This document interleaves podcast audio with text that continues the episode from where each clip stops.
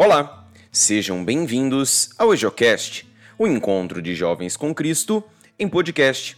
Hoje, dia 1 de abril de 2020, não iremos proclamar o Evangelho. Mentira, 1 de abril, iremos meditar o Evangelho de nosso Senhor Jesus Cristo, escrito por João, capítulo 8, versículos de 31 a 42. Naquele tempo, Jesus disse aos judeus que nele tinham acreditado: Se permanecerdes na minha palavra, sereis verdadeiramente meus discípulos, e conhecereis a verdade, e a verdade vos libertará. Responderam eles: Somos descendentes de Abraão e nunca fomos escravos de ninguém. Como podes dizer: Vós vos tornareis livres? Jesus respondeu: Em verdade, em verdade vos digo Todo aquele que comete pecado é escravo do pecado. O escravo não permanece para sempre numa família, mas o filho permanece nela para sempre. Se, pois, o filho vos libertar, sereis verdadeiramente livres. Bem sei que sois descendentes de Abraão, no entanto, procurais matar-me, porque a minha palavra não é acolhida por vós. Eu falo o que vi junto do Pai, e vós fazeis o que ouvistes do vosso Pai.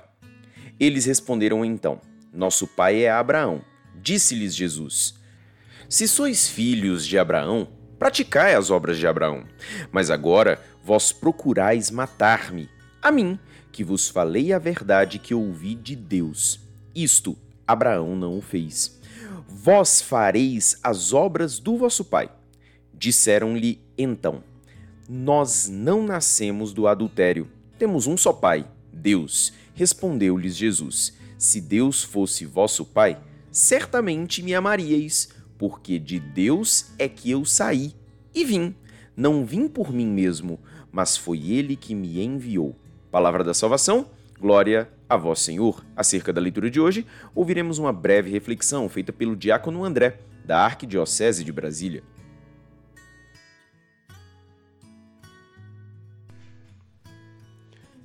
Bom dia, irmãos e irmãs.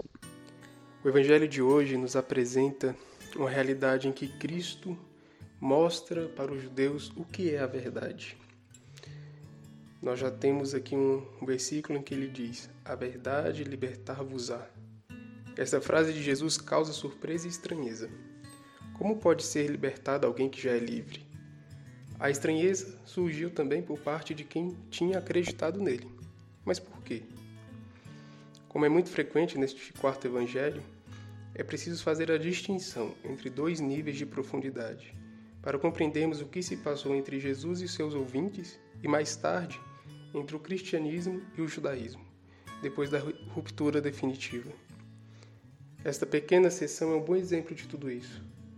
Suponhamos que um judeu tinha acreditado em Jesus. O que acrescentava esta fé a que os judeus já tinham?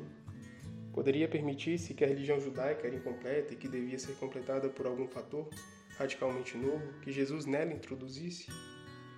Segundo a mentalidade judaica, a herança recebida era muito mais importante e valiosa do que qualquer outro ensinamento que Jesus pudesse trazer. Partindo daí, a primeira frase que eles dizem a partir do momento em que Cristo fala que a verdade vos libertará, eles já gritam: somos descendentes de Abraão. Esse era o princípio fundamental da superioridade dos judeus. Uma vez que os judeus não compreendiam as palavras de Jesus, porque quem não escuta a verdade, quem vai contra a verdade, é escravo, mas é escravo do pecado. A verdade que gera liberdade não pode, de maneira nenhuma, identificar-se com a determinados privilégios, nem com a lealdade, honestidade ou fidelidade a determinados princípios, nem com qualquer tipo de esforço humano. A verdade é o próprio Deus manifestado e comunicado ao homem. Um princípio de libertação que vem de fora do homem.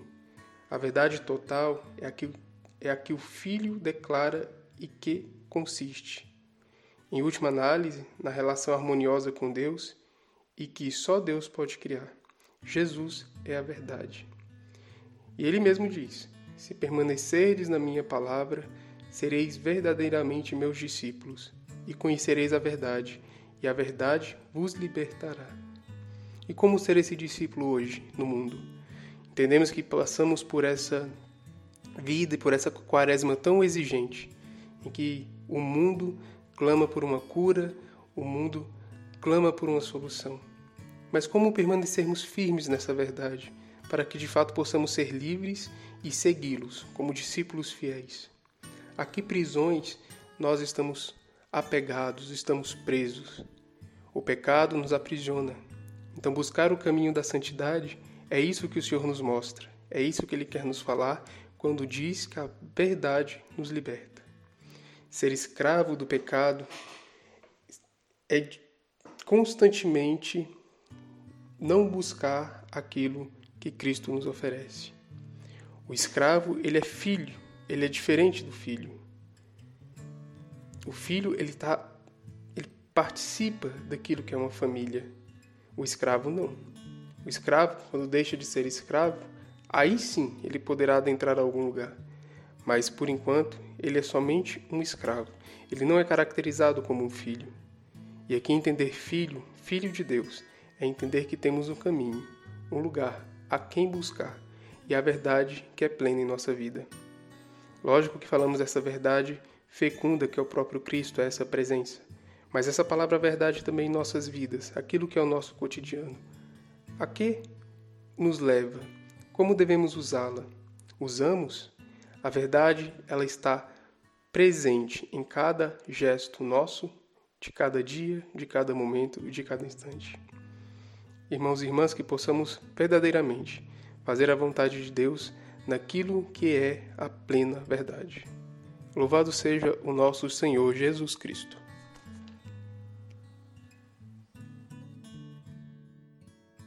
Que a palavra de Deus possa abençoar o nosso dia, iluminar os nossos pensamentos e fortalecer a nossa fé.